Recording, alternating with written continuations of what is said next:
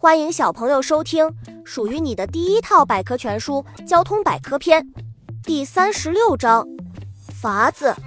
人们发现竹子、原木还有充气后的皮囊等在水中的时候，一直会漂浮在水面，不会下沉。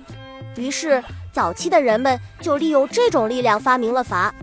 筏的种类很多，利用不同的材料可以制作不同的筏。筏子制作简单，使用方便，很受人们的欢迎。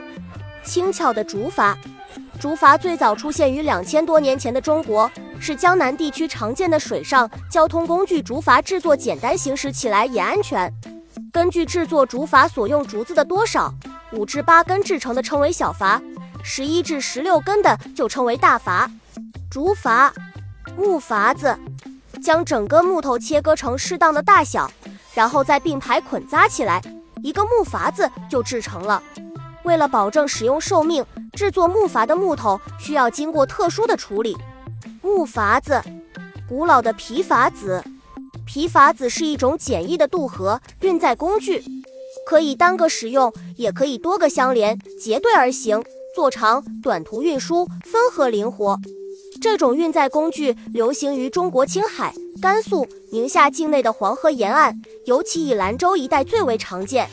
古老的皮筏子，勇者的游戏。筏子在水中的重要运动方式是漂流。